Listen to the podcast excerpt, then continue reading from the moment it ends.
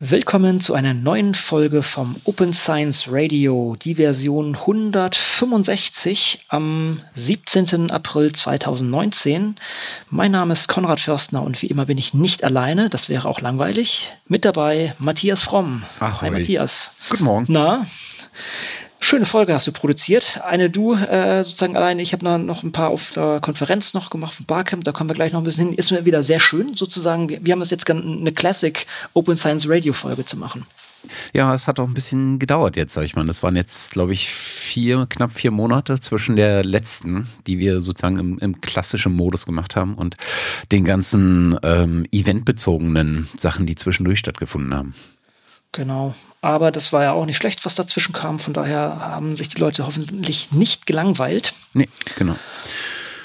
Da gibt es auch noch äh, ein paar. Also ich habe hier noch auf der Halde liegen äh, Sachen, die ähm, du und der Bernd ähm, auf der Open Science Conference noch gemacht haben. Das heißt also, da kommen noch ein paar Beiträge zu Poster Sessions äh, und es gibt auch noch einen Beitrag von Bernd, äh, der auf der äh, NIME Conference parallel zur Open Science Conference, ich glaube zum zweiten Tag, war und der hat vor Ort auf der NIME Conference dann auch nochmal ähm, ein bisschen äh, Gespräche geführt oder zumindest ein Gespräch geführt. Und äh, da gibt es auch noch eine Folge zu. Ähm, genau. Also wer das nicht kennt, NIME ist der äh, Constance Information Miner, ist also so ein, so ein äh, Open Source ähm, äh, Datenanalyse-Tool äh, und kann als Plattform betrieben werden und äh, ist, glaube ich, äh, vor allen Dingen in, in den Bereichen ähm, für die Verarbeitung von biomedizinischen Daten durchaus auch bekannt. Ne, hat so ein Pipeline-Konzept und bietet so interaktive Datenanalyse. Genau, so ein Workflow-Management-Tool.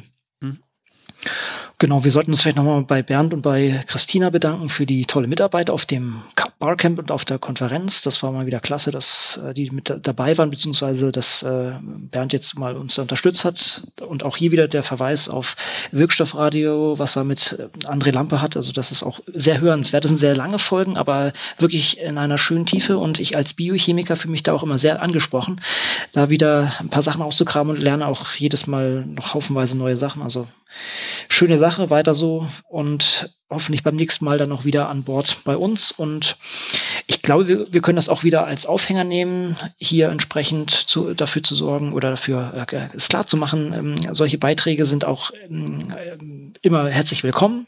Also wenn ihr irgendwo auf einer Konferenz seid, die spannend ist und die hier thematisch reinpasst und ihr ein Mikrofon dabei habt, haltet, haltet es den Leuten unter die Nase und, und schickt es an uns. Wir, wir publizieren das hier sehr gerne. Genau. Und das wollen wir auch sehr, auch sehr gerne ausbauen. Ne, und da, da haben wir auch schon kleiner Teaser, später auch schon was in der Art noch parat. Genau. Oder fragt halt äh, direkt nach, so wie es jetzt äh, die äh, der Dennis von äh, von vom Fachschaftsrat äh, hier an der äh, Ruhr-Uni Bochum gemacht hat, der einfach gesagt hat, das könnte vielleicht für euch relevant sein. Und dann in der Regel kriegen wir das irgendwie auch hin. Jetzt war es hier natürlich besonders günstig, weil ich muss halt einfach nur quer durch die Stadt fahren und bin halt da. Aber das kann man auch äh, elektronisch machen. Aber äh, also wenn da irgendwas ist über Projekte, Veranstaltungen etc., dann meldet euch auf jeden Fall. Äh, wenn wir es auf die Reihe kriegen, sind wir da äh, alles andere als ähm, abgeneigt, sowas zu tun. Genau. Geht nicht immer ganz terminlich, aber wir versuchen unser Bestes. Ja. ja, das verzweifelte Lachen. ja, also es, ich, ich meine, das ist, das ist ja eigentlich so ein Treppenwitz. Ne? Das sagen wir irgendwie jetzt seit äh, 2013. Ähm, in mehreren äh, Folgen pro Jahr sagen wir, dass es terminlich halt immer schwierig wird und nehmen uns vor. Aber es ist, es, ja. Es eskaliert, wir nehmen die Treppen leider nach oben in die Richtung immer. Ja, irgendwie merkwürdig. Aber so ist es halt. Naja. Aber gut, aber äh, ganz untätig sind wir damit ja nicht. Gut, dann würde ich sagen, können wir noch äh, sozusagen als weiteres Aufräumerchen für unsere, in, in unserem Haus, Hausmeister-Themchen. Wir hatten uns ja mit dem Lambert unterhalten und äh, hatten uns unterhalten, wie schlecht doch PDF eigentlich als ja, Ablageort von menschlichem Wissen ist, also für Publikationen eigentlich gedacht ist. Da gab es noch einen, jetzt noch einen schönen Artikel im, im Nachgang, beziehungsweise nee, den gab es schon vorher. Wir sind da, glaube ich, drüber gestolpert. Uh, why the PDF is secretly the world's most important file format, also warum es das Wichtige, Wichtigste ist und warum alles drin landet. Aber ob das tatsächlich gut ist, ist wiederum die andere Frage. Da wollten wir nur noch den Link in die Richtung setzen. Und ich glaube, dann können wir da auch den Deckel drauf machen. Ne? Genau.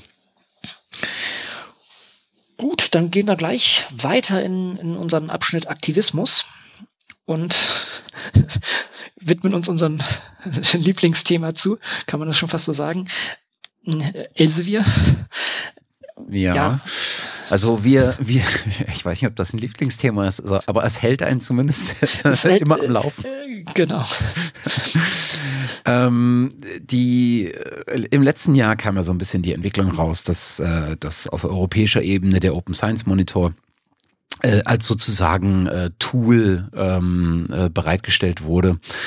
Ähm, und äh, dann so die ersten Betrachtungen äh, in der Community recht schnell dazu äh, geführt haben, äh, dass da die große Frage im Raum stand, Moment mal, wer macht denn eigentlich äh, oder wer ist denn eigentlich zuständig für diese, für diese Aufbereitung des Tools, für die Aufbereitung der Daten, vielleicht für die Datensammlung. Und ähm, ich habe es nicht mehr so ganz hundertprozentig auf dem Schirm, aber es kam dann zumindest schnell raus, dass LCW beteiligt war. Und diese initiale äh, Feststellung von, die sind beteiligt, hat sich, wenn ich es richtig auf dem Schirm habe, im Laufe des Jahres eher gewandelt zu, naja, das ist irgendwie Elsevier alleine. Ähm, und ähm, spätestens an dem Punkt, wo da eine maßgebliche Rolle von Elsevier im Raum stand, ähm, gab es zu Recht eigentlich äh, von vielen Seiten dann auch entsprechende äh, Beschwerden. Und ähm, das Ganze nicht nur ähm, zugerufene Beschwerden äh, so unter dem Motto, das geht halt gar nicht, sondern tatsächlich auch äh, dann offizielle Beschwerden. Äh, es gab eine Petition an das äh, Europäische Parlament, ähm, äh, beziehungsweise an stellvertretend für das Europäische Parlament an den EU-Ombudsmann. Ähm, mittlerweile sind wir da bei weit über 1000 äh, Unterzeichnen, die sich, ähm, die sich äh, formal dieser Petition angeschlossen haben, ähm, die äh, eigentlich fordert, dass äh, Elsevier als einziger äh, wie sagt man, Contractor ähm, ähm, für diesen Open Science Monitor ähm, eigentlich also rausgenommen wird, ähm, dass man das auf, auf eine deutlich breitere Basis stellt, wenn man das schon äh, als Unterauftrag irgendwie äh, an irgendwelche Unternehmen vergibt, dann kann es halt nicht sein, dass, dass das äh, Elsevier ist, äh, die ausgerechnet auch noch im Prinzip der Staatsfeind Nummer eins sind, wenn es um, äh, wenn's um Open Science geht. Äh, so ein bisschen lapidar gesagt, aber es ist ja. nun mal der, der Großkonzern, an dem man sich äh, an vielen Stellen abarbeitet. Ja, und also auch auf der Konferenz war das auch Thema, denn dort wurde das ja vorgestellt, äh, der Open Science Monitor und die Sachen dahinter. Und da gab, gab es auch, auch hier ganz klar kritische Stimmen aus dem ähm, Panel, oder nicht aus dem Panel, aus dem, aus dem Auditorium. Und das ist ist ganz klar, das ist ein Riesenproblem. Klar, die sagen irgendwie, ja, wir haben die Daten, wir können das gut machen, deshalb machen wir das sozusagen. Das ist vielleicht gerechtfertigt, aber der Anspruch, einen Open Science Monitor zu fahren und das dann auf proprietären Daten erstmal so zu machen, ist ja leider sehr traurig. Und äh, wer das entschieden hat, hat er wirklich kein Händchen gezeigt für, für gutes politisches Arbeiten. Es wäre kein Problem zu sagen, okay, Elsevier ist da vielleicht mitbeteiligt und hat irgendwie bietet Daten mit rein, vielleicht um das initial zu initiieren und irgendwo hinzukommen. Aber alleinig darauf zu arbeiten und auch dann so wirklich ja, Kernkomponenten damit reinzubringen, das ist einfach fatal. Ja, ich finde die, die, das Zeichen, was man da gesetzt hat, ist fatal. Weil ähm, wenn man etwas online stellt, was im Prinzip transparent dazu dienen oder äh, was dazu dienen soll, Informationen aus diesem Bereich möglichst äh, transparent zugänglich zu machen, einen Überblick zu verschaffen, ähm, dann tut man das ja genau unter dem Aspekt, dass man äh, etwas öffnen will, dass man etwas zeigen will. Und dann wissentlich zu verschweigen, wer dahinter steht, weil es muss den Leuten klar gewesen sein, dass hier das Unternehmen beteiligt ist, maßgeblich beteiligt ist, was äh, im Prinzip ähm, als, als so ein bisschen der, der Glutofen hinter der Open Science Bewegung steht. Ne? Also was das, was an vielen Stellen die Diskussion in Gange hält, was an vielen Stellen, insbesondere mit den Entwicklungen um Deal, um äh, die Rolle von LCW als, als Journal Provider im akademischen Kontext. Ähm, das muss diesen Leuten klar, das ist diesen Leuten klar gewesen. Äh, und das dann auf diese Art und Weise ähm, trotzdem zu veröffentlichen, äh, ohne darauf vorher einzugehen. Und selbst als man darauf eingegangen ist, sich extrem lange Zeit zu lassen mit einer ersten Reaktion, diese erste Reaktion dann auch noch irgendwie enttäuschend ausfallen zu lassen, weil sie einfach so neutral und sachlich ähm, äh, im Prinzip das runtergespielt hat, in, in der Tonalität zumindest das ist, das ist ein wirklicher Affront. Und da, finde ich, hat äh, die EU-Kommission, die aus meiner Perspektive in den vorangegangenen Jahren viel ähm, positive äh, Karma-Punkte in Anführungsstrichen gesammelt hat, weil sie sich offen auf diese Open Science Bewegung eingelassen hat, also mehr oder weniger offen und da zumindest immer suggeriert hat, äh, euer, euer Input ist für uns auch äh, entscheidend und wir wollen darauf bauen und wir wollen in diese Richtung etwas machen. Äh, da haben sie extrem viel von verspielt, weil das ist eine Geschichte gewesen, die einfach ähm, jetzt kein lapidarer Verfahrensfehler oder so war. Hier ist wirklich, also ähm, ist jetzt eine bösartige Unterstellung, aber das, das riecht wirklich nach einer, äh, nach, nach etwas, wo sie gesagt haben, hm, ist entweder der schnelle Ausweg, weil die haben alle Daten äh, und dann lassen wir es halt mal unter den Tisch fallen, äh, wer das eigentlich ist, von wem wir die Daten haben. Ähm, oder es war vielleicht auch gutes Lobbying von äh, Elsevier. Mhm. Vielleicht waren die auch die einzigen Bieter, aber wie gesagt, dann hätte man das transparent machen müssen. Mhm, richtig. ist einfach, ist einfach schade, weil damit vergibt man viel von dem, was man an Vertrauen zu der Community vorher auch äh, vielleicht aufgebaut hat. Genau, es hat ein großes politisches Gewicht, ganz einfach. Ja. Ja, geht in die ähnliche Richtung, wo es eigentlich wieder darum geht, wer hat eigentlich die Infrastruktur in die Hand, wer kann Sachen liefern, wer kann Sachen machen und da können wir auf dem, es können, können wir fast als Teaser sagen, denn da werden wir noch ein bisschen, bisschen mehr bald liefern. Peter Krake hat, ich glaube, es ist auch in seinem, in, da drin gewesen, hat schon vor einer Weile, hat er einmal, glaube ich, im Tweet gestartet, irgendwie Don't Leave It to Google, wo er einfach angekreidet hat, dass viele von der Infrastruktur ja, kommerziell bereitgestellt wird und wir eine gewisse Abhängigkeit entwickeln, die gefährlich ist. Denn Google könnte oder macht das auch häufig, einfach äh, Produkte wieder einstampfen und dann stehen wir ohne da. Und das sind halt, ähm, kann ich auch aus meiner eigenen, äh, aus meinem Alter, eigenen Alltag empfehlen. Man nutzt dann doch mal irgendwie Google Docs, man nutzt ähm, äh, Google Hangouts und solche Sachen und ja, natürlich auch hier diese, diese äh, Data Search Engine von denen, also womit man Daten, also ganz klar Forschungsdaten suchen kann. Das ist ein gefährlicher Ansatz und das äh, zeigt hier Peter Kraker relativ klar auf, dass das keine gute Entwicklung ist und dass wir genau für sowas eigene Tools benötigen. Also Google Scholar ähm, oder auch die, die Suchmaschinen entsprechend für die, für Daten. Das ist etwas, was in öffentlicher Hand sein sollte, weil wir dann auch die Transparenz weiterhin besitzen. Er, er spricht ja von diesem Dark Knowledge, das hat er, glaube ich, von, äh, ist er Jeschke, glaube ich, genommen, ne, oder so. Ähm. Steht, glaube ich, auch in den Folien mit dabei, genau. Wir werden da noch ein bisschen weiter darauf eingehen. Wir wollten nur auf den Talk verweisen, dessen Slides verfügbar sind. Das sind die vom, vom, von Open Science Conference. Und das ist, denke ich, ein Thema, was was äh, noch weiter in die Köpfe kommen muss, weil weil das tatsächlich auch für die Zukunft der, der Forschung und für die Transparenz dessen äh, wirklich relevant ist. Da werden wir Peter nochmal vors Mikrofon kriegen, hoffentlich, und da nochmal ein bisschen weiter eintauchen. Mhm. Genau. Ähm, Jetzt habe ich vergessen, was ich sagen wollte. Egal. Kein Problem. Ansonsten würde ich sagen, machen wir weiter. Ne? Genau, genau. Ja, das heißt, wir, wir bewegen uns das Thema ähm, Open Access und Lizenzen und da hat sich ja in den letzten Monaten einiges getan. Das ist sicher dann auch äh, bei jedem irgendwo aufgeschlagen, dennoch wollen wir das sehr gerne wiederholen es sind ja, wir sind in der großen Zeit der Dealverhandlungen und tatsächlich gab es jetzt die ersten Deals. Das heißt, es gab Einigungen zwischen ähm, einer großen Koalition von äh, deutschen Institutionen und äh, Wiley in dem Fall. Mit anderen wird gerade noch diskutiert, aber mit, mit Wiley ist da jetzt tatsächlich etwas zustande gekommen. Und bei Springer Nature ist es es scheinen die Zeichen zumindest gut zu stehen. Bei Elsevier sieht es äh, nach, wonach sieht es aus? Nach gar nichts. Also, äh, Elsevier stellt sich da ziemlich quer. Das ist so der, der grobe, grobe Rundumschlag, aber bei Wiley kann man, können wir jetzt vielleicht ein bisschen weiter reingehen. Genau.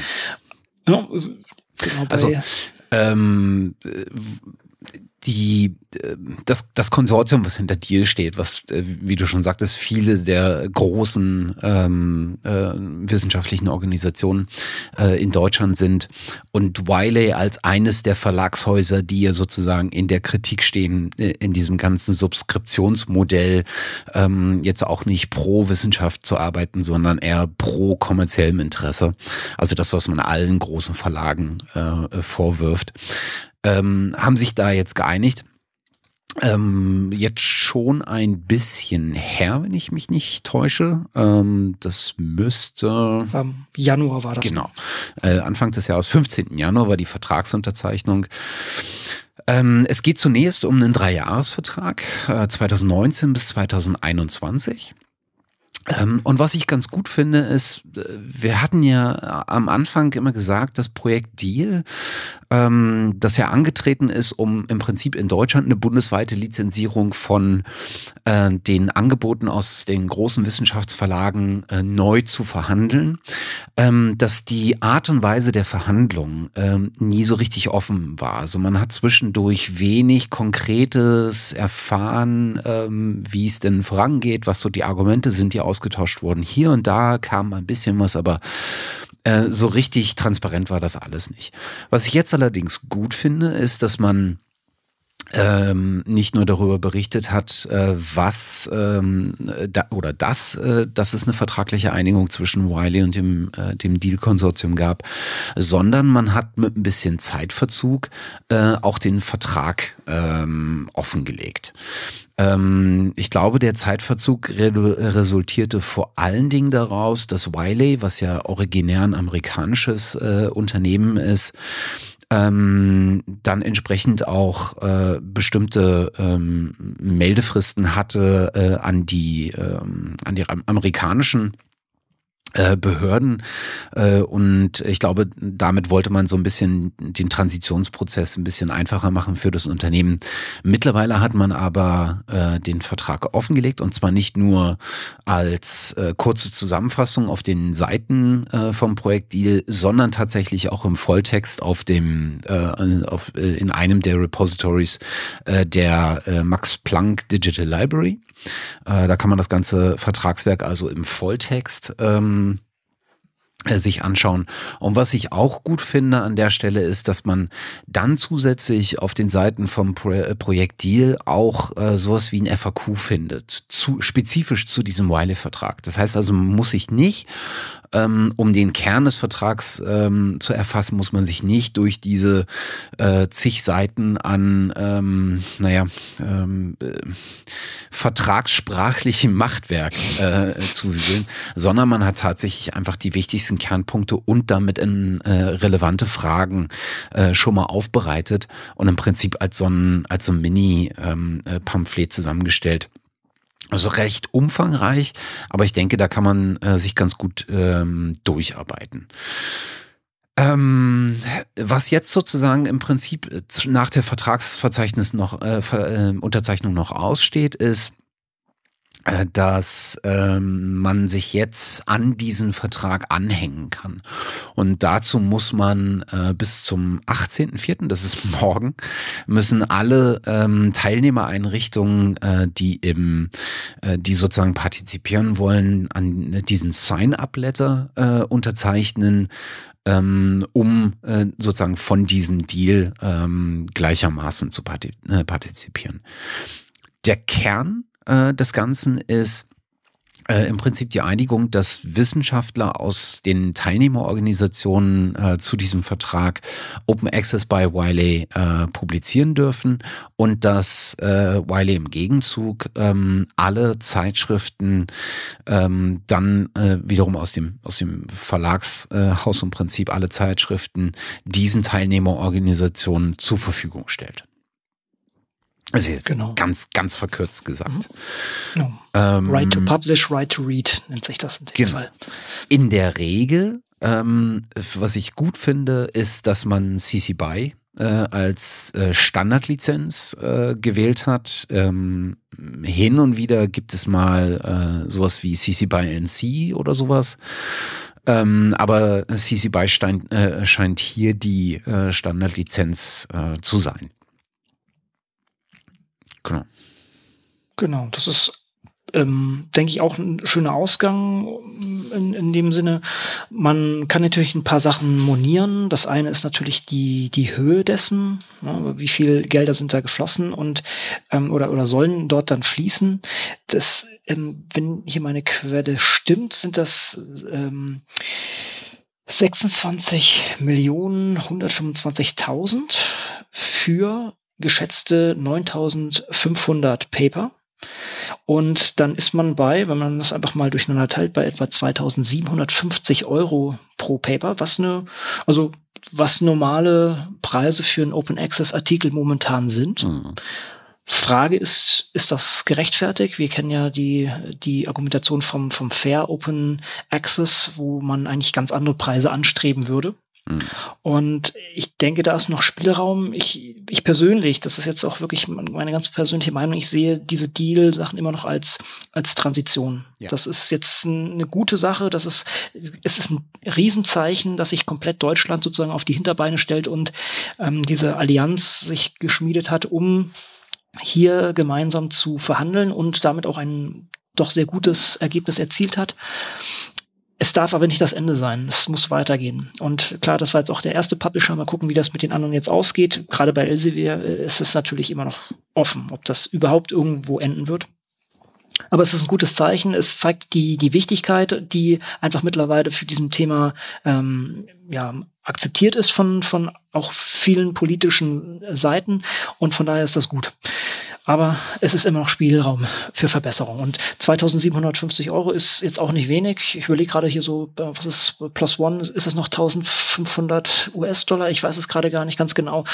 Ne, das ist, das ist jetzt schon hier ein bisschen, ein bisschen teurer. Und ich glaube, ja, Nature Communications ist bei 4500 US-Dollar. Ich, ich habe es äh, so ganz grobe Zahlen. Ne? Das ist, ist es irgendwo im Mittelfeld und könnte meiner Meinung nach äh, geringer ausfallen. Hm steht natürlich äh, so ein bisschen äh, parallel zu ähm, äh, Bestrebungen ähm, in diesem Bereich, in diesem Bereich Open Access Publishing ähm, auf internationaler Ebene ähm, allen voran unter anderem äh, die Coalition S. Äh, und es gibt in den FAQ eine ganz kleine Sektion, ähm, die sich mal anguckt, ob dieser Vertrag konform mit dem, mit dem Plan S ist. Ne? Also äh, mit dem, mit den Forderungen, die ähm, aus der Coalition S heraus ähm, formuliert worden. Also im Prinzip der Initiative ähm, von ähm, Teilnehmerorganisationen, die eigentlich einen vollen und sofortigen äh, Open Access ähm, Anker in wissenschaftlichen Publikationen erreichen wollen. Ich glaube, da geht es darum, äh, vom 1. Januar 2020 im Prinzip alle äh, wissenschaftlichen Publikationen äh, ohne Wenn und Aber unter Open Access äh, Konditionen verfügbar zu machen.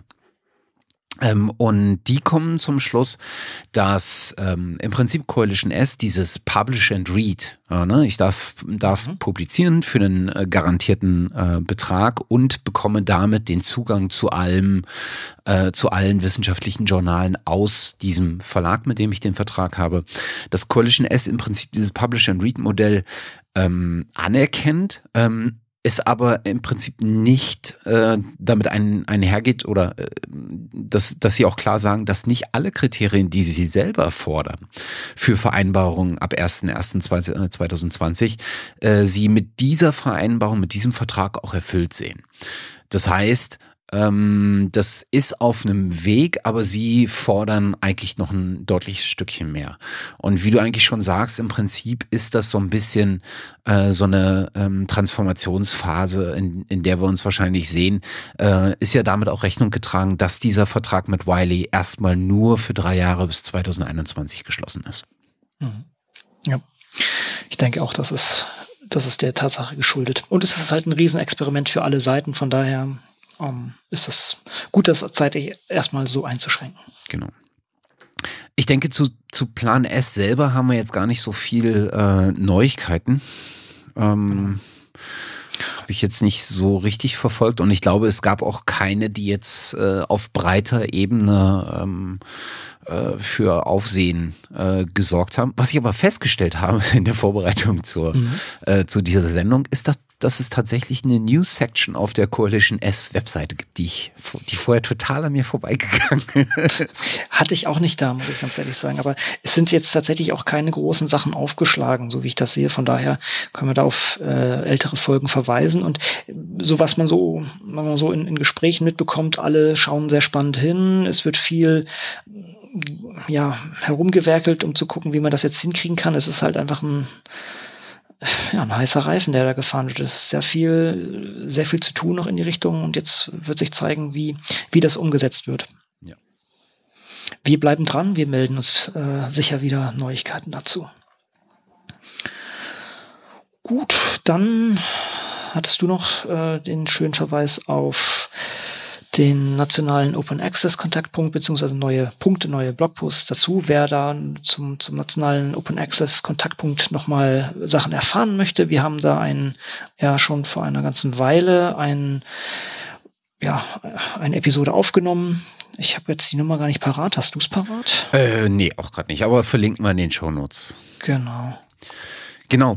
Äh, wir hatten damals mit der Alexandra, wenn ich mich recht erinnere, ähm, äh, gesprochen und die hatte so, ein bisschen auch ähm, nicht nur zum, zum Zweck von diesem äh, Kontaktpunkt äh, gesprochen, sondern auch über was die, äh, was sie und ihre Kolleginnen eigentlich äh, treiben. Und sie meinte, ein großer Teil dessen, was sie treiben, ist zum einen politisches äh, Lobbying, mehr oder weniger, äh, politisches, wirtschaftliches Lobbying, also zu versuchen, die relevanten ähm, Interessensgruppen tatsächlich dazu zu bewegen, mehr in Richtung Open Access zu tendieren und das mit validen äh, und erwiesenen Argumenten.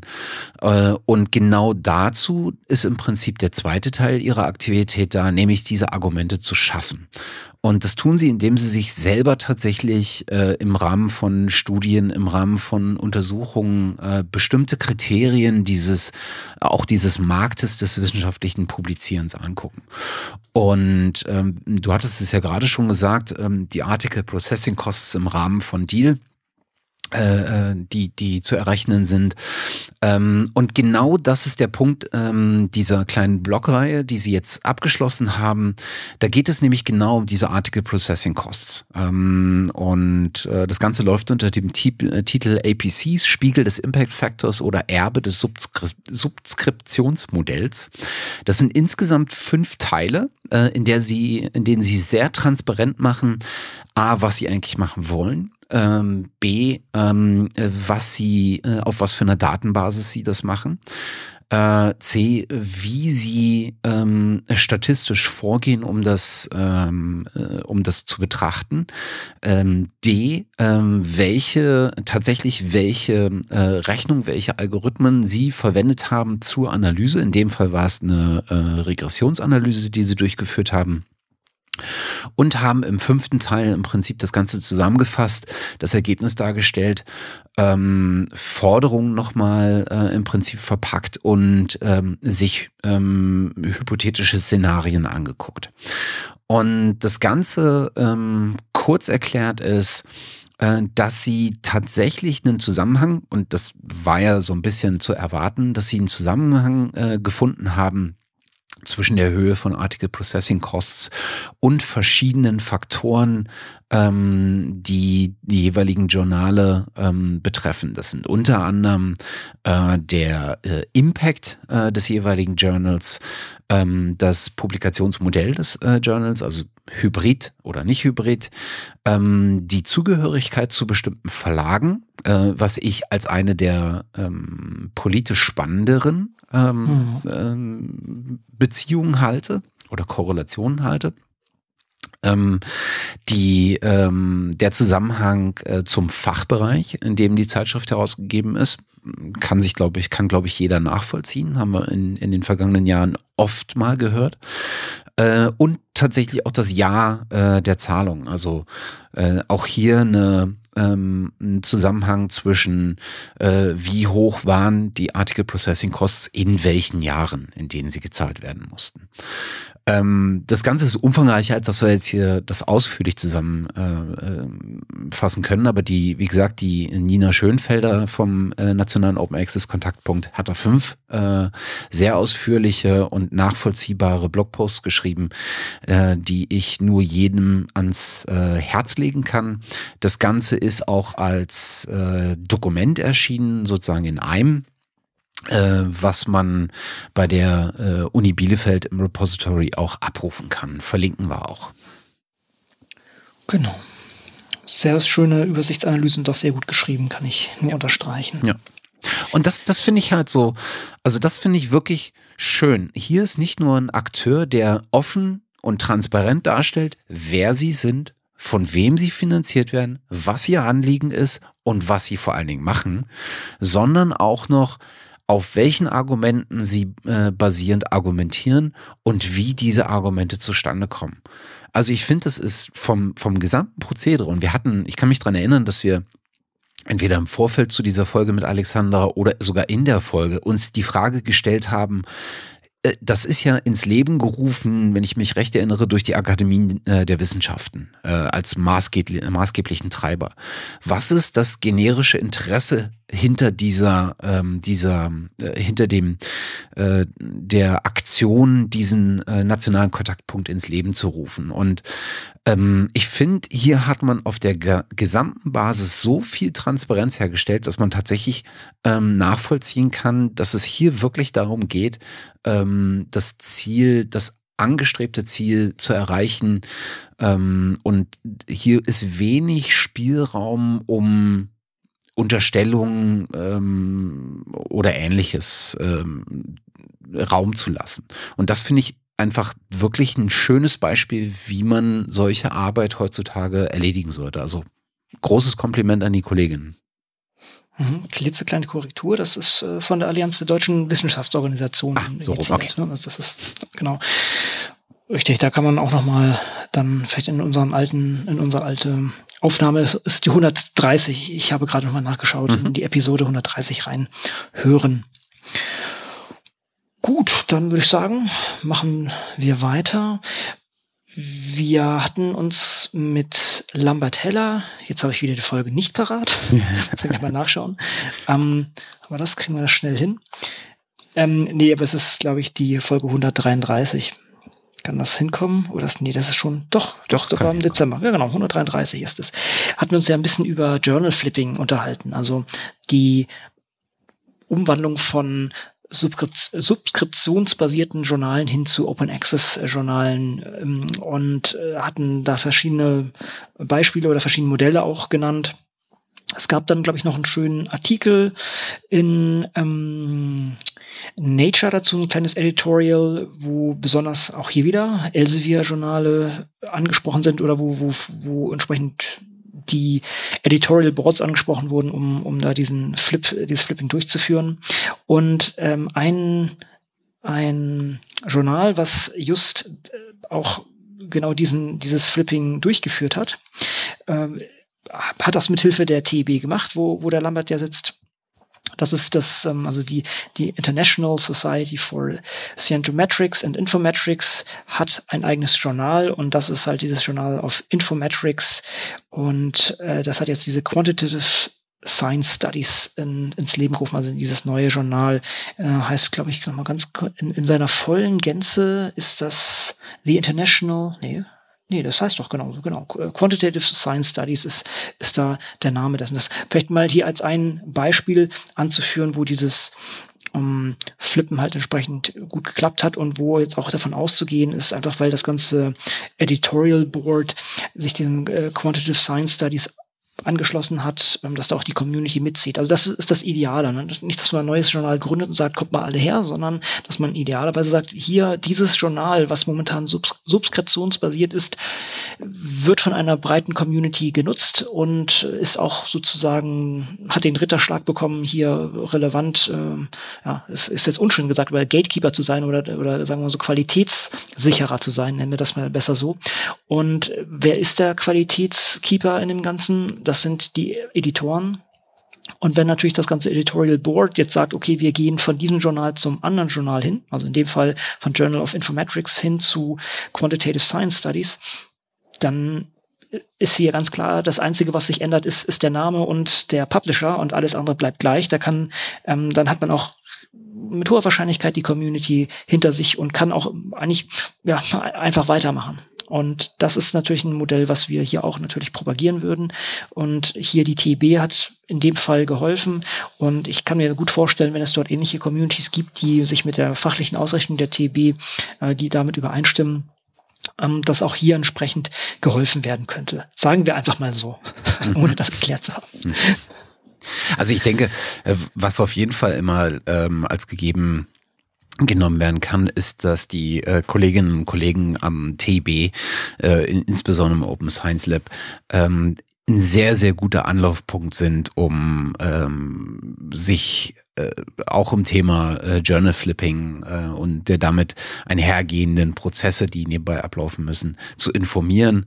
Ähm, da gibt es auf jeden Fall da vor Ort eine Menge Wissen und es gibt mit Sicherheit äh, auch äh, eine sinnvolle und nützliche Vernetzung an der Stelle. Mhm.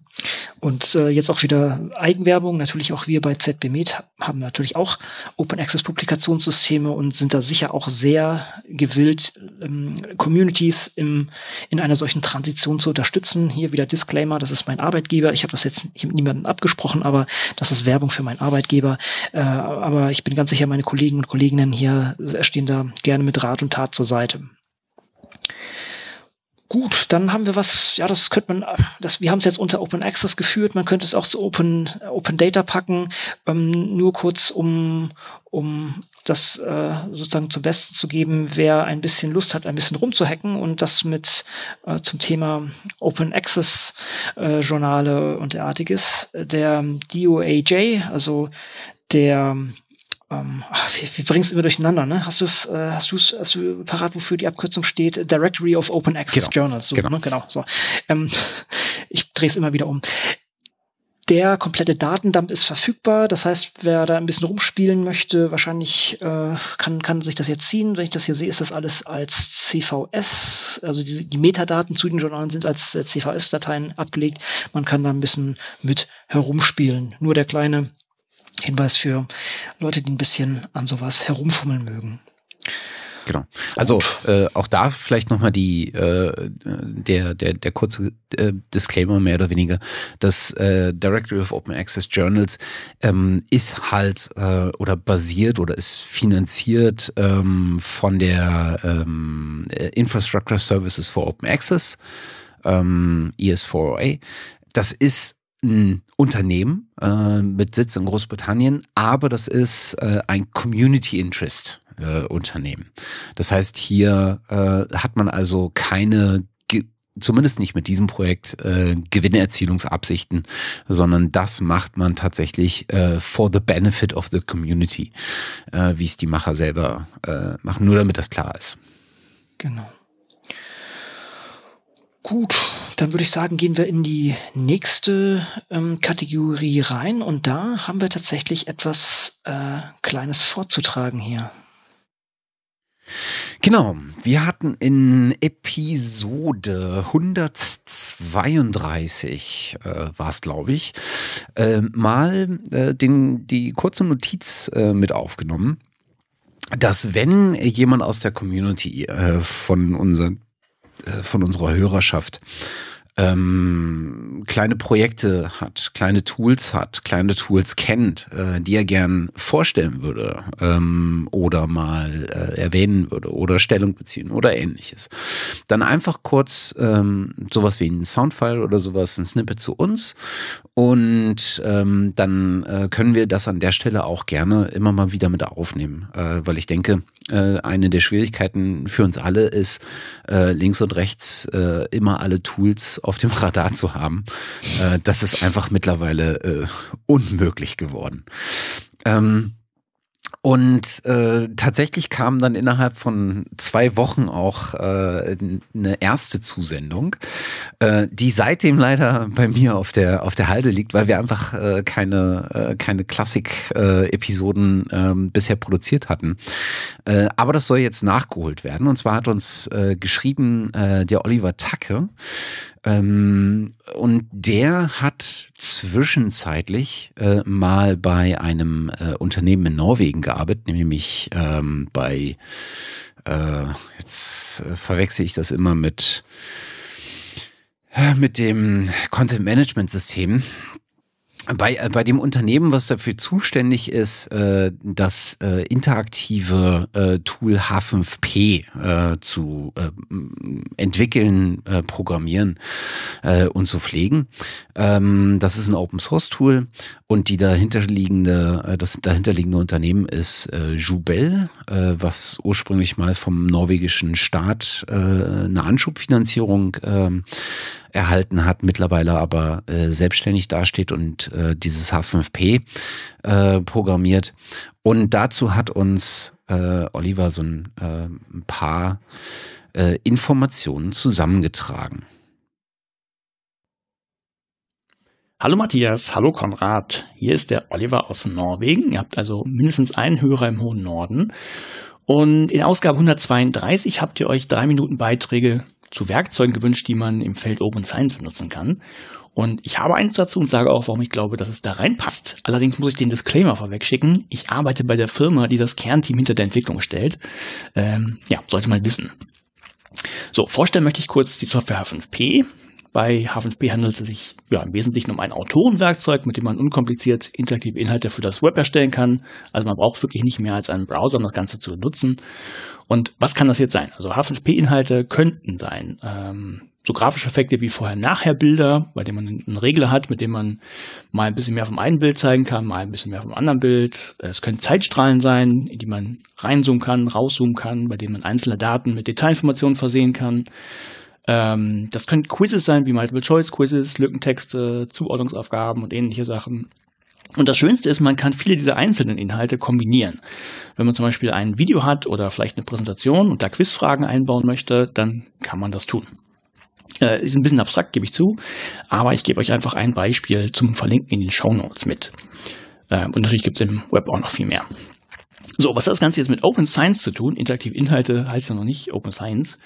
Äh, da fallen mir erstmal mindestens zwei gute Begründungen ein. Das erste ist, je nach Verständnis verbirgt sich ja hinter Wissenschaft nicht nur die Forschung, sondern auch die Lehre. Und dann hat man ganz automatisch, zumindest an Hochschulen, eine Berechtigung für das Erstellen von Lehrmaterialien mit H5P. Das heißt, dass viele dann darunter.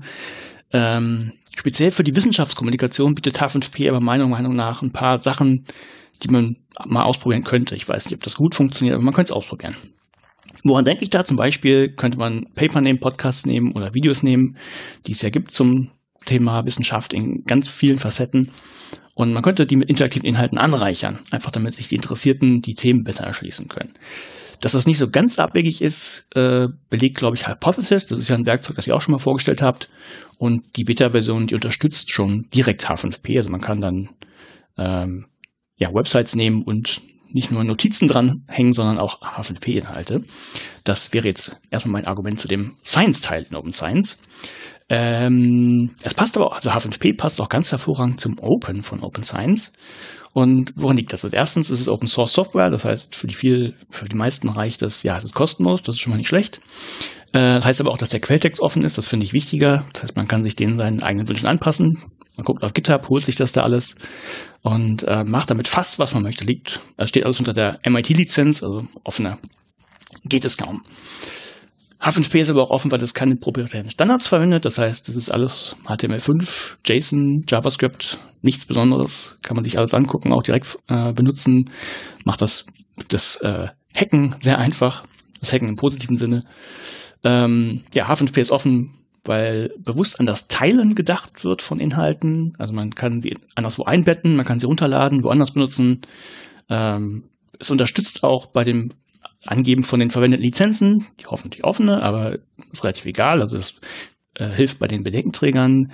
H5P ist offen, weil an die Barrierefreiheit gedacht wird für Menschen, die Beeinträchtigungen haben, vielleicht weiß nicht, gut sehen können. Ist noch nicht perfekt, aber es wird dran gearbeitet. Ähm, ja, ich glaube, meine drei Minuten sind auch schon um. Schöner als das Hören über H5P ist natürlich das Ausprobieren. Und das könnt ihr selbst auf https h5p.org. Ich höre immer wieder gern URLs, die ausgesprochen werden. ich mag das. Ja, viel, vielen Dank, Oliver, dir äh, für, die, für die Zusendung. Tatsächlich äh, finde ich H5P ganz großartig. Ich habe das seit vielen, vielen Jahren auf dem Schirm und nutze das vor allen Dingen auch äh, seit vielen Jahren äh, beruflich äh, und als Unternehmen. Insofern bin ich da vielleicht auch ein bisschen biased. Ähm, aber tatsächlich ist da, äh, hat sich da A eine äh, ganz lebhafte Community drum gebildet. Ähm, ist das B äh, wahrnehmbar mit einer ähm, Steigerung von Aufmerksamkeit von Nutzung innerhalb der, ähm, der Szene von, äh, von, von ähm, ähm, wie sagt man, von Leuten, die im Bildungsbereich arbeiten. Ähm, mehr und mehr auf den, auf den Schirm gerutscht und äh, wird mehr und mehr genutzt. Äh, und insofern äh, finde ich das ganz, ganz großartig. Also es ist auch ein schönes Tool, was so ein bisschen in, in diesem, ähm, in diesem äh, Bereich zwischen Open Science und Open Educational Resources beispielsweise äh, liegt, finde ich ganz gut. Mittlerweile ist äh, der Oliver nicht mehr in Norwegen und auch, wenn ich mich recht erinnere, nicht mehr bei äh, Jubel, also dem Unternehmen hinter H5P, macht aber weiter ähm, äh, in H5P, also ist weiter darum bemüht, ähm, zu diesem Projekt beizutragen, arbeitet mittlerweile als freier Programmierer und hat äh, zwei Dinge. Ähm, er hat ähm, eine der letzten Funktionen, an denen er gearbeitet hat, die sogenannten Dialog Cards. Ähm, versucht er gerade über ein Crowdfunding ähm, so ein bisschen nachhaltiger auf die äh, Schiene zu bringen. Und dazu gibt es äh, zum einen einen kleinen Beitrag von ihm in seinem Blog, den wir verlinken, als auch die Crowdfunding-Kampagne auf äh, Indiegogo. Äh, insgesamt äh, möchte er, glaube ich, 1500 Euro äh, erreichen und hat das auch erreicht. Ich weiß gar nicht, ob das noch läuft. Äh, 21 Stunden sind da noch verfügbar. Das heißt also, wenn diese Folge rausgeht, äh, ist das Ganze äh, dann auch schon beendet und erfolgreich beendet. An der Stelle herzlichen Glückwunsch, Oliver. Ähm, und was er noch gemacht hat, ist, er hat noch ähm, ein paar andere Beiträge geschrieben zum Thema Open Source Software. Einer davon, ähm, wo er mal beleuchtet, was eigentlich Open, Open Source Software kostet. Und das ist auch so ein bisschen ähm, der äh, die Verbindung zu, warum macht ihr eigentlich ein Crowdfunding ähm, dafür? Äh, und ich denke, da kann man sich, äh, wer da Interesse hat, mal, äh, mal ein bisschen äh, Licht ins Dunkel bringen lassen. Und äh, hier hat man sicherlich auch jemand, der äh, vielleicht offen für äh, Input ist, offen für äh, Aufträge. Wer weiß. Genau. Nee, sehr schön. Und auch gerne mehr von solchen Sachen. Das, ihr habt gesehen, das tut gar nicht weh, das, das geht ganz schnell und äh, sage ich mal so. Und äh, das ist, denke ich, auch eine Möglichkeit, hier dann relativ viel in die Breite zu gehen. Also wenn wir mehr von sowas haben, kann man äh, doch auch noch viel mehr Leute mit, an, mit anderen Nischen erreichen. Also immer her, immer her mit solchen Sachen. Genau. Gut, dann würde ich sagen, springen wir in ein anderes Thema oder in eine andere Kategorie mit einem einzigen Thema, nämlich äh, Peer Review und Metrics. Und wir alle sind ja große Freunde mittlerweile von ORCID geworden, also die Möglichkeit anhand eines Identifiers Wissenschaftler äh, festzumachen. Das ist besonders für Leute, die einen nicht nicht wenig verbreiteten Namen haben, ganz gut, aber das bietet auch die Möglichkeit, einfach all den Output und mit Output meinen wir nicht nur Publikation, sondern eben auch alles drumherum an einem Ort zusammenzufassen und ja, damit auch quantifizierbar zu machen und, und auch Vernetzung zu schaffen. Also mit ORCID, das ist eine Sache, die jetzt auch, ja, würde ich sagen, weitreichend akzeptiert ist als, als der Standard für die ganze Sache, für, für derartige ähm, Zusammenführung von Informationen. Und dann kann man sagen, hey, das ist so praktisch, das bräuchte man eigentlich noch für ganz andere Sachen, zum Beispiel für Forschungsorganisationen. Und da kommt das relativ neu gegründete Research Organization Registry, äh, kurz ROR, ins Spiel. Äh, ich habe gar nicht ganz genau auf dem Schirm, wann, wann das parat ist, wann das online gegangen ist, aber das ist schon äh, eine, also das hat eine gewisse Historie, ist, ist ein, ich glaube, äh, schon, schon ein paar Jahre geplant oder sowas, aber das ist jetzt tatsächlich verfügbar und äh, da kann man entsprechend sogar auch meiner Meinung, meiner Meinung nach schon Abfragen machen. Ist, denke ich, ein, eine schöne Ergänzung. Warum ist das vielleicht wichtig? Äh, einfach einerseits, weil man natürlich auch sehen möchte, welche Organisation macht was oder auch wie viel. Das ist natürlich in einer Welt, wo Ressourcen rar sind, will man immer gucken, wie kann man diese Ressourcen den Leuten geben, die Gutes damit machen, bei denen das gut läuft.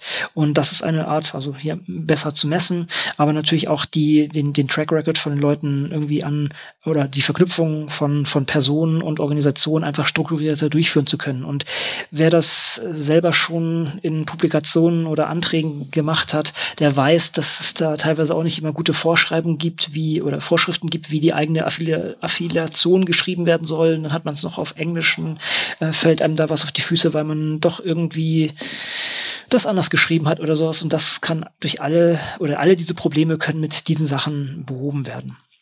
Und von daher würde ich erstmal sagen, Auge drauf halten und entsprechend äh, weiter verbreiten, dass es sowas gibt. Genau. Ich glaube, das Ganze ist äh, seit 2016 in der Mache mhm. und äh, ist sozusagen auf den Schultern von mehreren Organisationen gebaut. Ähm, ich glaube, die Organisationen, die da maßgeblich sozusagen das Projekt auch voranbringen, äh, sind auch durchaus bekannte. Ja? California Digital Library, DataSite, äh, Digital Science und Crossref. Ähm, man muss auch dazu sagen, ähm, dass noch deutlich mehr Organisationen da sozusagen Hirnschmalz im positivsten Sinne haben einfließen lassen, also Arbeit und äh, Zeit geopfert haben, um äh, bei diesem Prozess der, der, der Formung dieser, ähm, dieser, dieser Community im weitesten Sinne äh, mitzuhelfen. Alte Bekannte wie Orchid waren dabei, die Sloan Foundation, aber auch Verlagshäuser wie Springer Nature und Elsevier. Ähm, kann man alles auf den Seiten äh, der äh, von ROR ähm, nachlesen. Mhm. Die haben auch ein, eine API. Ich weiß noch gar nicht, wie, wie gut die schon dokumentiert ist. Ich habe mich mit dem Martin Fenner, was ja auch so ein Urgestein sozusagen in, in dem ganzen äh, Laden ist, mit, mit DataSite und derartigen Sachen unterhalten. Und es gibt da eine, eine ähm, API. Ich muss ganz ehrlich sagen, ich weiß jetzt noch gar nicht, ob die schon offiziell dokumentiert ist oder ob ich hier sozusagen Sachen rausplaudere. Aber so sind wir ja hier in der offenen Wissenschaft. Also es gibt ein, ein API. Ihr, ihr, ihr werdet es finden, wenn ihr es finden sollten könnt, dann, äh, aber ich bin relativ sicher, dass es. Ich muss jetzt gerade tatsächlich nochmal schauen, ob das hier irgendwo verlinkt ist, weil ich da immer nämlich direkt drauf gehe. Ich glaube ähm, noch nicht. Okay. Es gibt eine API, wenn ihr es nicht findet, dann fragt vielleicht nach und dann, wobei ich, ist, wenn man, ich glaube, über GitHub kommt man auch drauf. Zur Not fragt bei ROR mal nach oder ROR mal nach, ob, ob ihr draufkommen dürft, aber ich bin relativ sicher, das ist ja schon für die äh, Allgemeinheit zugänglich. Ja, also wenn ihr, ihr könnt beim ROR Community auf GitHub schauen und dann gibt es hier ROR API und dann ist auch klar der Link auf, auf äh, das API. Also von daher alles, alles gut. Da ist auch eine gewisse Beschreibung mit dabei, sehe ich gerade. Also äh, da kann man sich auch schon durchhacken. Also wer, wer möchte, kann da auch schon Daten beziehen. Und ähm, ich muss gerade mal schauen, ob man die eigene Institution auch selber gut eintragen kann oder worüber das reinkommt. Ist vielleicht noch tatsächlich noch mal ein direkteres Gespräch vielleicht mal wert, Matthias. Sollten wir uns vielleicht einfach noch mal so jo. aufschreiben. Auf jeden Fall. Gut.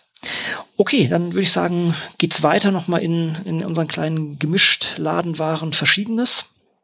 Das eine ist, wir können natürlich äh, noch einmal die Werbetrommel rühren für die DRSE-Konferenz. Zum einen kann man auch noch mal sagen, dass da die Vereinsgründung mittlerweile äh, fortgeschritten ist, aber die Konferenz sozusagen als Community-Event steht im, ins Hause. Das ist am 4. Juni und am äh, oder von 4. bis 6. Juni. Wir hatten uns ja mit einigen Leuten unterhalten. Ich bin da auch so ein bisschen irgendwie mit involviert.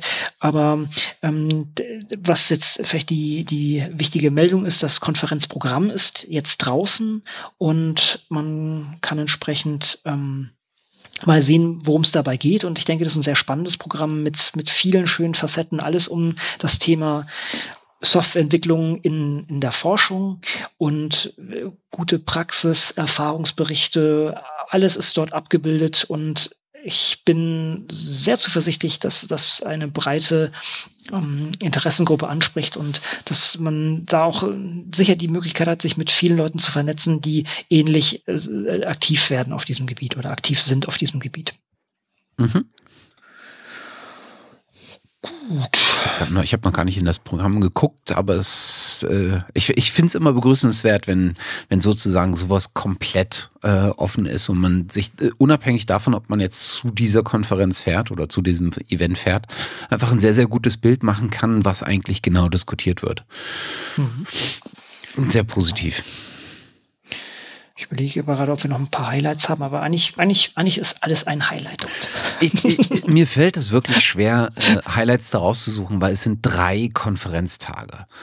Und das sind nicht wenig Slots. Ich glaube, es sind eins, zwei, drei, vier, fünf, sechs parallele Slots, auf denen jeweils dann Vorträge laufen oder, oder ähm, äh, Sessions laufen. Und da ist einfach eine Menge äh, spannendes Zeug dabei. Ähm, also ich könnte jetzt nichts raus. Ich hätte sogar Probleme, äh, mich zu entscheiden, was ich vor Ort da besuchen das äh, wollen würde. Wird wahrscheinlich wirklich noch, das wird tatsächlich noch schwierig, also dann rauszusuchen, was, was man besuchen will. Es sind wirklich sehr, sehr viele spannende Themen und das ist ähm, klar, die Parallelität ist einfach der, der Tatsache geschuldet, dass ja, da so viele Sachen kamen und dass, dass das alles untergebracht werden muss. Und das muss man schon sagen, das ist eigentlich auch ein, ein, wieder mal ein Zeichen, wie, wie, wie wichtig diese Community ist und wie weit verbreitet das doch in der Wissenschaft ist, dass Software entwickelt wird und dass alle oder viele vor ähnlichen Problemen stehen und da einfach der so der brennende Bedarf ist, sich mit anderen Leuten zu unterhalten und auszutauschen und zu fragen, wie macht ihr denn das und äh, welche Erfahrungen habt ihr damit gemacht? Das ist einfach so so toll und also ich freue mich da jetzt schon auf diesen Event und ich bin sehr sicher, dass das ähm, das wird klasse werden ja. und wird äh, einiges an Nachsicht ziehen sozusagen. Ja. Ja. Also das ist auch wirklich von, ähm, ich glaube, da muss man nicht äh, hin nur hingehen oder da braucht man keine Scheu da haben, hinzugehen, äh, weil man denkt, man kriegt da jetzt nur die volle Breitseite und äh, Detailtiefe 100, äh, sondern es gibt neben sehr spezifischen ähm, äh, Sessions zu, I don't, weiß nicht, GitLab Pipelines als ein Instrument äh, oder äh, Reproducibil äh, Reproducibility in Particle in Cell oder, oder sowas das ist die eine Seite. Es gibt aber auch deutlich äh, anfängerfreundlichere oder einsteigerfreundlichere Sessions, sowas wie die Herausforderung für die nachhaltige Entwicklung, Bereitstellung von Forschungssoftware oder eine Session zur Common Workflow Language äh, etc. Also ich denke, da, da ist, kriegt man auch dem, dem äh, unterschiedlichen Levels in der Expertise äh, von potenziellen Besuchern, äh, trägt man da gut Rechnung. Ja, schön. Genau, das, das, das war auch ein, ein Ziel, ne, sozusagen, da die, die vom, vom Neueinsteiger bis hin zum alten Hasen eigentlich äh, bedienen zu können. Ich denke, das ist ganz gut gelungen, eben weil auch viele schöne Sachen eingereicht wurden. Gut, ich hoffe, wir sehen uns da alle. gut. Ja, ansonsten, was haben wir sonst noch so ein bisschen? Ich, ich kann wieder was aus dem, aus dem Nähkästchen erzählen, hatten wir schon gesagt. Ne? Das, das ähm, eine ist sicher, was uns hier bei ZB Med äh, bewegt. Und wieder einmal hier der Disclaimer, ich arbeite bei ZB Med.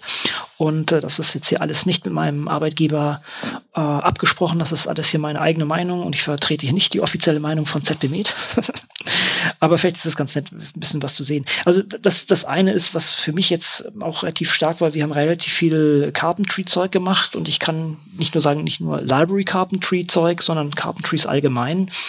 Wir ähm, haben, ich weiß gar nicht, jetzt sechs oder sieben interne Library Carpentry Workshops schon gemacht. Wir haben beim ZBEW an der TH Köln das schon äh, eingemacht. Wir waren an der FU Berlin. Wir waren an der wir waren hier in Köln noch an der USB, also an der ähm, Universität. Da war auch Katrin Leinweber war unter anderem mit dabei und Eva äh, Maria war mit dabei. Also das, wir haben hier relativ viele von diesen Sachen gemacht und jetzt hatten wir gerade, jetzt muss ich überlegen, vor zwei Wochen war das, glaube ich, sogar schon, hatten wir unseren ersten Software Carpentry Workshop gemacht, also mit der Zielgruppe äh, Wissenschaftler, während Library Carpentry ja auf die Bibliothekare auszieht, ist sozusagen die initiale Sache Software Carpentry mit, mit der Zielgruppe Wissenschaftler gestartet. Während wir die Library Carpentry Sachen immer auf Deutsch machen, haben wir die Software, der Software Carpentry oder den Software Carpentry Workshop auf Englisch jetzt gemacht. Das kam, glaube ich, auch ganz gut an, kann man sicher auch noch weiter ausbauen.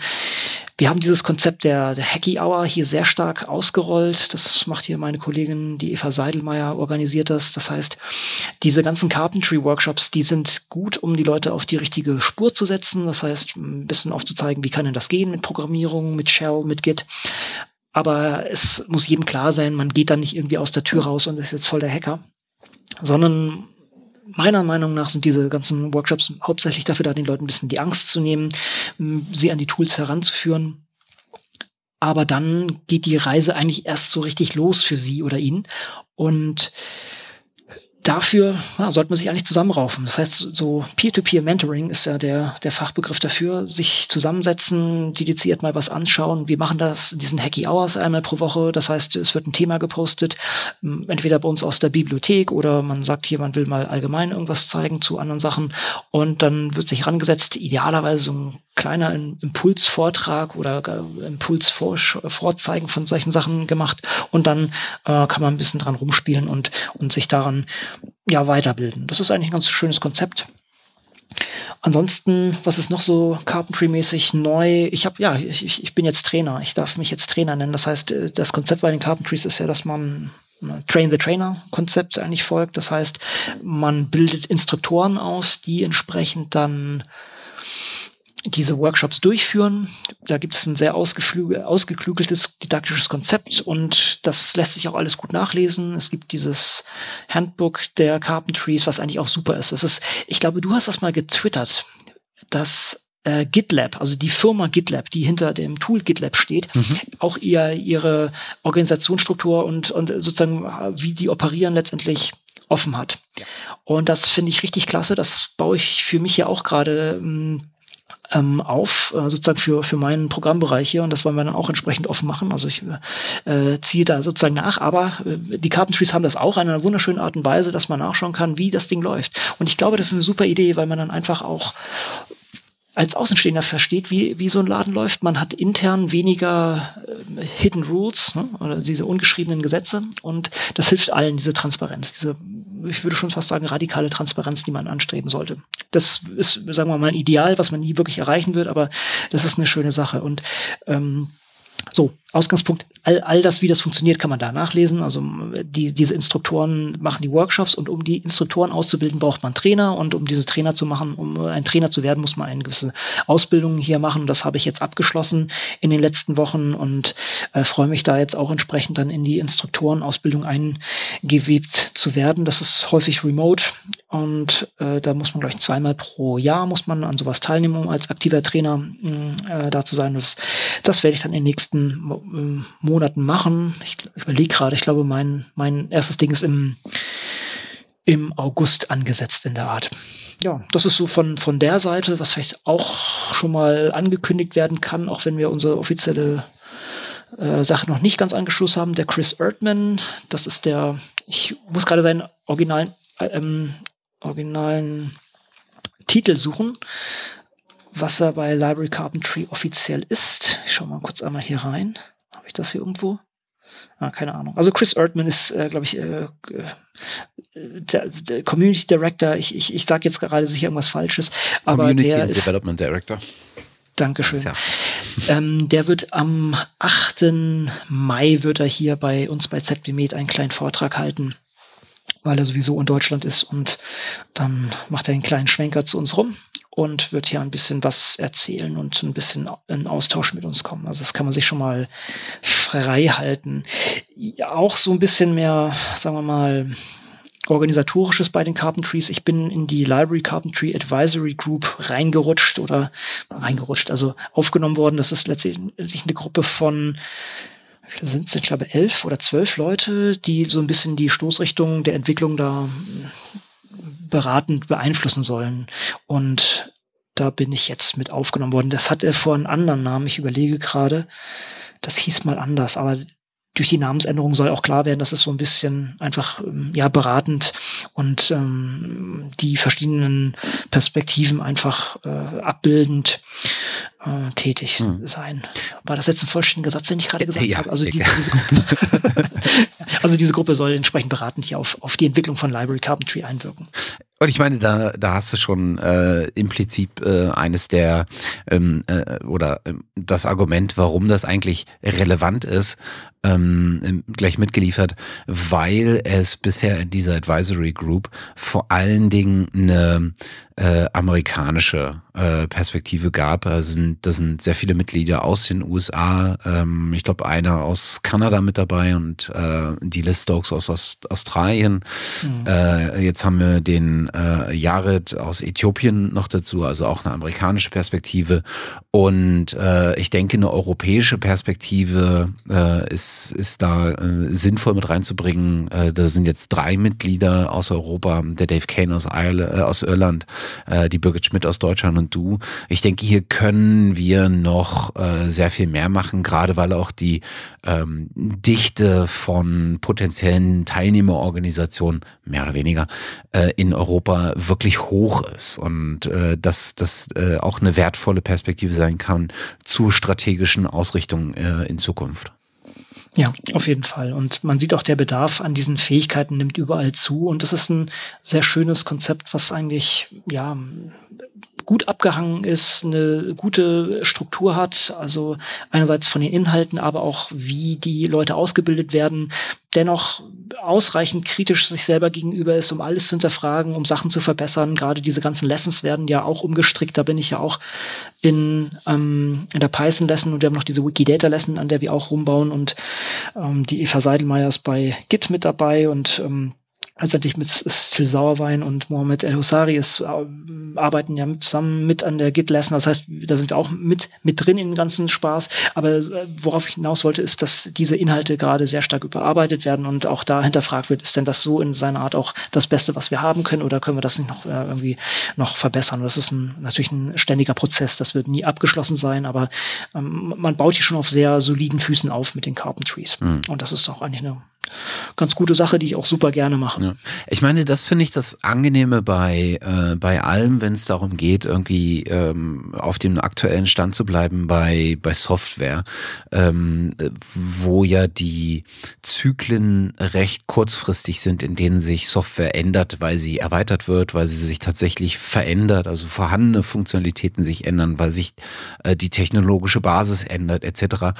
Und ich finde, äh, in dem Moment, wo man gezwungen ist, sich permanent inhaltlich mit der Änderung äh, des Kerns, um den man sich kümmert, nämlich in dem Fall Software, äh, zu befassen, ist es einfach auch total sinnvoll und äh, fast schon nicht zu verhindern, dass man sich sozusagen mit der, mit der kulturellen Frage äh, befasst, ist denn, oder mit der, mit der methodischen Frage befasst, ist denn der Weg, wie wir das bisher vermittelt haben, äh, noch der, wie wir es auch weiterhin vermitteln sollten? Ist die Zielgruppe, müssen wir die Zielgruppe anders definieren? Müssen wir was tun, um sozusagen kulturell damit zu wachsen? Ich finde, das, das ist ganz schön, dass man da auch ein Stückchen mal zu gezwungen ist. Ja, ich denke hier gerade bei den Inhalten ist eigentlich mh, die Zielgruppe ist klar, es, sind, es dient sich äh, zielt auf Leute aus, die neu in das Thema einsteigen. Und ich muss sagen, auch die Software ändert sich oder die, die Themen der Software, die wir anfassen, ändert sich wenig. Ja? Unix Shell ist seit den, man möchte seit den Ende der, der 60er Jahre ist es so, so wie es ist. Ja, nicht ganz, aber ähm, das bleibt. Und auch die Sachen, die wir zum Beispiel bei Git lernen, sind grundlegende Funktionen und auch bei Python da, na gut, bei Python macht man es auch noch oder versucht man noch Pandas mit reinzubringen, noch sehr viel mehr. Aber die Sachen sind tatsächlich, die Inhalte sind relativ, sagen wir so, fix. Mhm. Es geht tatsächlich viel, viel mehr um das Wie. Und das ist halt bei Carpentries so dermaßen reingehämmert, dass man wirklich schauen muss, also es ist so, so, so, so fundamental wichtig, dass man schauen muss, wie man neuen Leuten dieses Thema antragen, dieses doch sehr weit weg Thema für manche Leute. Wie kann man das häppchenweise ähm, reinbringen, dieser Cognitive Load? Also wie kriege ich möglichst äh, einfach verständlich die Sachen hin, versuche die Leute nicht zu überlasten. Das fängt an, hier gehe ich über die Kommandozeile in, in Git rein oder fange ich mit einem Editor an, der das drin hat, oder nee, beim Editor sind zu viele Sachen, die, die ablenken. Also das ist schon sehr, sehr heiß diskutiert, wie man es am besten macht. Und das ist tatsächlich der, der Knackpunkt. Knackpunkt bei der ganzen Sache weniger, dass sich da die Inhalte sehr schnell ändern, sondern dass wir einfach glauben, dass die, dass die Inhalte noch besser verpackt werden können, noch häppchenweiser und zielgerichteter an Mann und Frau gebracht werden können. Das ist tatsächlich das große Ding dabei. Und das ist auch eine Riesenherausforderung. Und da ist natürlich auch, gibt es verschiedene Meinungen, wie man dran geht, denn jeder kommt da mit seinem eigenen Workflow auch an und will das vielleicht einbringen. Und das ist tatsächlich das, das Spannende daran. Mhm. Aber ja, es ist eine coole Sache auf jeden Fall. Ja, das würde ich sagen, so zu den Libraries äh, oder äh, zu, zu, den Carpentries und äh, mit Library und äh, Software Carpentry. Data Carpentry haben wir bisher noch nicht gemacht. Mal gucken, ob wir das auch noch angehen. Ansonsten noch so aus meiner Richt Richtung zu berichten, ist auch noch eine Sache, die für mich noch ein bisschen ja, fast zu intransparent ist, was wir auf jeden Fall ändern sollten, was auch ähm, mitunter auch an mir liegt, aber das werden wir, denke ich, auch bald angehen, ist natürlich diese nationale Forschungsdateninfrastruktur, was wir auch schon besprochen haben in unserer Folge, wo es ein bisschen mehr um, um mich und hier ZBMed ähm, geht oder meine Position bei ZBMed geht. Diese nationale Forschungsdateninfrastruktur, das hat jetzt sehr an Fahrt gewonnen. Es sind einige Sachen etwas klarer geworden. Das, der Prozess ist klarer geworden. Die DFG hat eine Seite dafür aufgestellt und die DFG ist jetzt auch für diese ganze Sache verantwortlich. Dennoch ist das äh, ganz starkes Neuland für alle, alle da drin. Und das ist eigentlich super spannend, dass wir ja, hier doch sehr, sehr viele Player haben, die eigentlich gemeinsam an einer Sache arbeiten sollen und wollen auch. Aber das, das Ziel und ja, doch, ich würde sagen, das Ziel ist noch nicht ausreichend fix und das ist, ist auch noch ausreichend beeinflussbar. Aber ich kann es zumindest für das Konsortium oder die Konsortien äh, sagen, wo, wo wir hier involviert sind als ZBMed. Äh, wir haben ja NFT, NFTI for Life oder NFTI for Life hier gestartet, relativ breit aufgestellt und haben dann festgestellt, wir werden es lieber etwas weiter runterbrechen. Das heißt, wir werden NFTI for Life beibehalten, so als Dachorganisation und werden dann andere Sachen drunter hängen. Nebenbei, es gab noch eine erste Konferenz, wo so, ich würde sagen, mehr so inoffiziell das Ganze präsentiert wurde. Was heißt nicht inoffiziell, aber wo, wo viele Sachen mh, präsentiert wurden, aber sicher nicht alle. Das war die RDA in Potsdam. Ich überlege gerade, wann das war. Kann ich gleich nochmal raussuchen. Da haben sich, glaube ich, die ersten 13 NFDIs mal vorgestellt oder NFDI-Konsortien vorgestellt. Sehr breit, sehr verschiedene Tiefen auch, also äh, sehr spezielle oder sehr breite. Ingenieure haben zum Beispiel die Breite beibehalten. Wir mit Live haben es ja ein bisschen weiter äh, runtergebrochen. Gehe ich gleich ein bisschen drauf weiter ein. Aber das ist, es ist einfach ein sehr interessanter Prozess, der da stattfindet. Und man muss sich vor Augen halten, hier wird wahrscheinlich die Grundlage geschaffen für ja ein, ein, ein besseres und reibungsarmeres Forschen in den, in den nächsten Jahren. Und da ist natürlich auch der Open-Gedanke ganz, ganz wichtig und den muss man da einmassieren. Das ist, glaube ich, auch nicht jedem klar, dass das eine Chance ist, äh, hier die Open Science-Fahne hochzuhalten. Äh, fair ist häufig genutzt oder ist ein Muss, würde ich sagen. Also ähm, sozusagen die, die Fair-Prinzipien, aber das Open ist vielleicht noch nicht überall angekommen und da sehe ich auch meine persönliche Aufgabe, das da weiter einzutragen. Ähm, auch wenn viele in diesem Bereich alle, äh, nicht alle, aber viele auch entsprechend in die Richtung denken und, und ich denke auch die äh, Szene da ausreichend ähm, Einfluss hat. Aber wir haben sozusagen das NFDI oder NFDI for Life ein bisschen runtergebrochen. Wir haben momentan äh, vier Konsortien. Das eine ist äh, NFDI for Biodiversity, NFDI for Agri, also für Agri äh, Agriculture, also landwirtschaftliche Sachen, NFDI for Health und NFDI for Microbiome. Und besonders, also Microbiome, das liegt bei mir sozusagen, da versuche ich äh, sozusagen die Community zusammenzuführen. Und ähm, Health liegt bei meiner Kollegin Juliane Fluck hier im Hause mit vielen anderen. Also das ist jetzt hier meine, meine sehr eingeschränkte und äh, limitierte Beschreibung dessen. Da sind sehr, sehr viele Player mit dabei. Bei Biodiversity ist äh, GF Bio drin, die auch einen riesen Track Record in die Richtung haben und da eigentlich auch schon super aufgestellt sind. Und auch die Agri-Leute haben alles schon Player mit drin, die, die gut dabei sind. Und die hohe Kunst wird sein, das entsprechend zu vernetzen. Dafür haben wir halt dieses NFDI äh, for Life noch beibehalten und versuchen, da auch noch andere Gruppen mit einzubinden. Und es gibt eine äh, Konferenz, ähm, die von, von der DFG ausgerichtet wird im ähm, Juni, äh, sorry, im Mai. Und äh, da, da um, um dahin zu kommen, musste man einen ähm, Extended Abstract einreichen. Meiner ist, äh, was heißt meiner? Also der von Microbiome, wofür ich zuständig bin, ist, ist online. Äh, können wir gleich mal verlinken. Und auch die anderen werden äh, online gestellt, beziehungsweise Teile davon werden online gestellt. Und da, da sehe ich tatsächlich noch ein bisschen das Ding, dass wir da noch sehr viel mehr kommunizieren müssen, dass das, glaube ich, noch so ein bisschen ähm, hinter verschlossenen Türen stattfindet. Und das ähm, ist einfach der Tatsache geschuldet, dass es enorm komplex ist. Aber Ziel von NFDI ist es ja, eine breite Community zu bedienen. Das heißt, wir äh, müssen hier Lösungen für die gesamte Forschungslandschaft schaffen, um diese Reibung rauszunehmen, die wir momentan haben und einfach bessere Forschung zu generieren, offenere äh, und, und äh, reibungsarmere Forschung, und da ist es natürlich ganz wichtig, dass die Bedürfnisse der Communities angesprochen werden. Das heißt, die nächsten Schritte, die anstehen, ist einfach noch viel mehr zu gucken, was ist der Bedarf? Ist das, was jetzt so überlegt wurde, auch ähm, oder sagen wir so, erschlägt das schon alles an, an Bedürfnissen, die dort draußen existieren? Braucht man noch mehr? Muss man noch in andere Richtungen gehen? Muss man die Schwerpunkte anders setzen? Und das ist natürlich jetzt mit viel Kommunikationsaufwand verbunden. Und das ja, müssen wir jetzt einfach in nächster Zeit angehen und, äh, und auch meiner Meinung nach ein bisschen Feedback an die DFG und an alle dort geben, wie, wie, wir, wie wir das denn haben wollen, was wir denn brauchen. Und das ist tatsächlich, glaube ich, in, in der Größe und in der Art auch äh, bisher einzigartig. Ähm, muss ich natürlich auch sagen, ich bin da jetzt nicht besonders erfahren in den Sachen, aber ich, ich könnte jetzt zurückblickend äh, in der Geschichte sowas noch nicht sehen, dass äh, derartige Sachen aufgebaut wurden in der Art. Mit all den vielen Playern. Ja, das ist eine Sache, die mich auch auf jeden Fall hier momentan viel beschäftigt und äh, was auch viel Spaß macht. Also das ist äh, auf jeden Fall ein ein, ein, eine Riesenchance für die Community, gemeinsam Grundlage zu schaffen, wie es vorher noch nicht möglich war.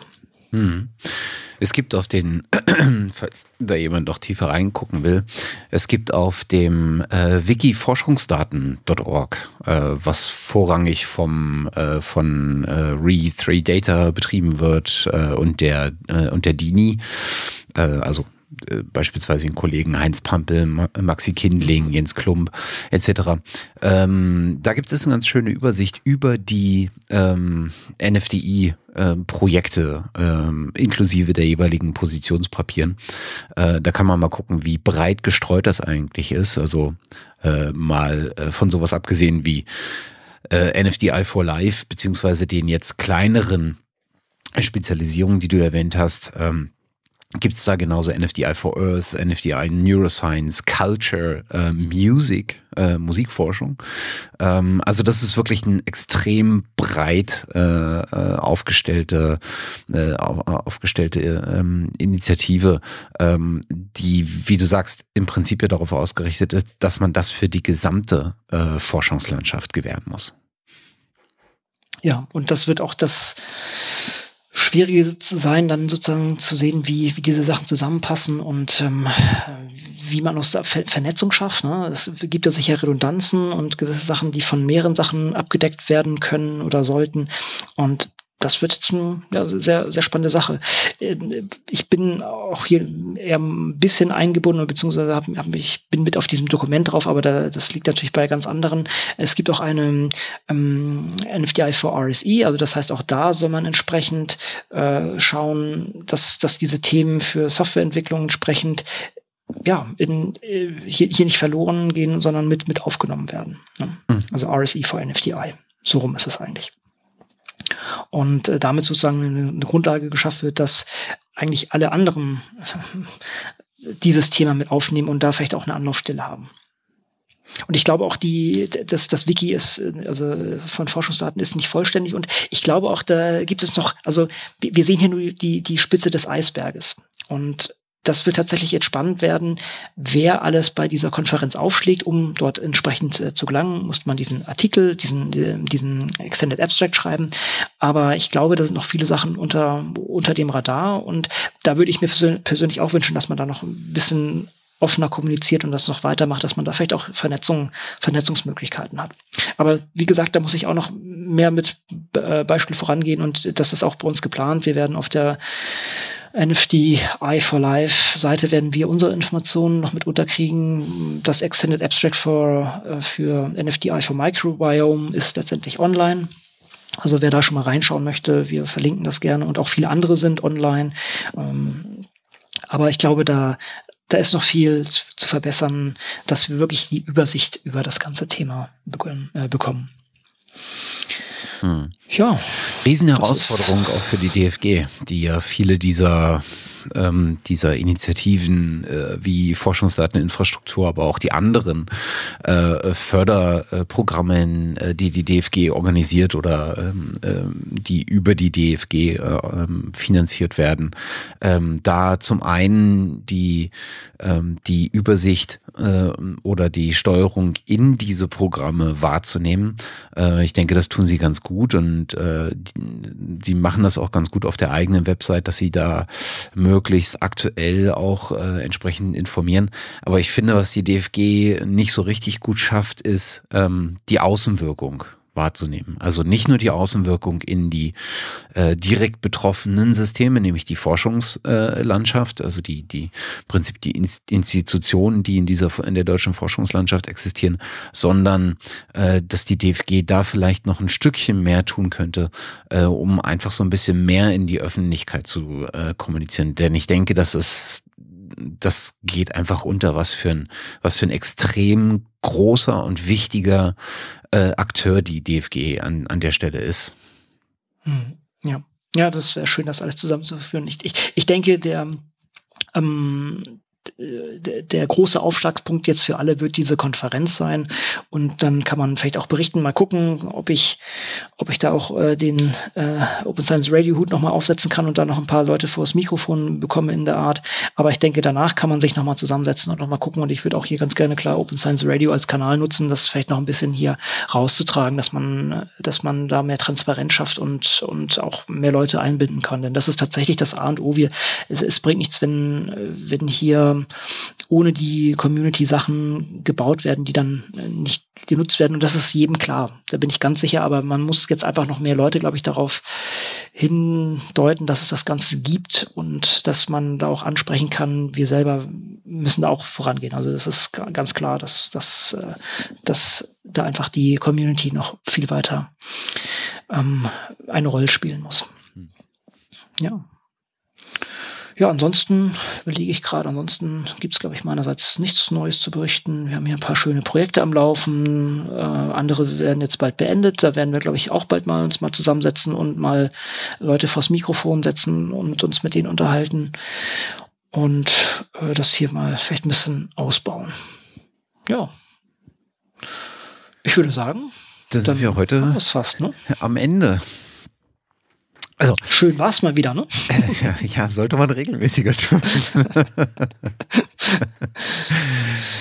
Ach na ja, das hat halt auch so seine ganz eigenen Herausforderungen. Ich meine, wenn wir das regelmäßiger tun äh, würden, dann müssten wir auch deutlich, äh, deutlich äh, näher noch an dem aktuellen Geschehen dran sein. Und das aktuelle Geschehen, haben wir auch schon öfter mal gesagt, ist mittlerweile so vielfältig, läuft auf so vielen Ebenen ab und aus so vielen Richtungen kommen da Impulse, die man dann auch äh, mit berücksichtigen müsste, ähm, dass es einfach schwerfällt, wenn man das nicht irgendwie ähm, naja, hauptberuflich macht. Und keiner von uns beiden macht das in, äh, hauptberuflich. Insofern ähm, ist ist das vielleicht auch gar nicht schlecht, wenn, wenn wir nicht, nicht zweiwöchentlich erscheinen.